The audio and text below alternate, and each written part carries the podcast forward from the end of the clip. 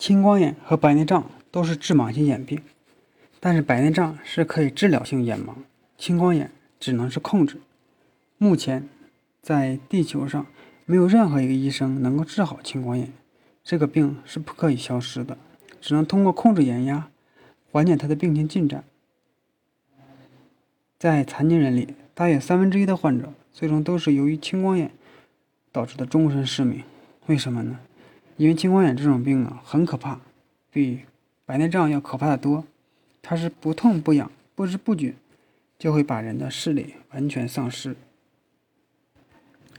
我们说视力就是看东西的远近，看得远就说你视力好；还有视野，就是看东西的范围的宽窄。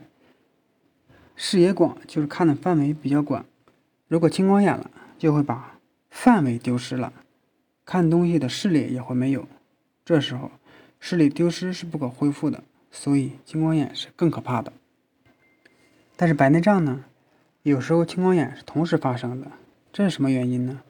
我们说白内障发病逐渐加重，因为它的体积啊在逐渐膨大，它会把眼睛的房角给堵死，发生一个继发性的闭角性青光眼。所以白内障和青光眼还是有关联的，早点把白内障手术做掉。引起必要性青光眼的因素就去掉了。通过这个方式，还可以避免和减轻一部分必要性青光眼病人的发生。晶体溶解性青光眼，白内障到时候不要去忍，该做就得做。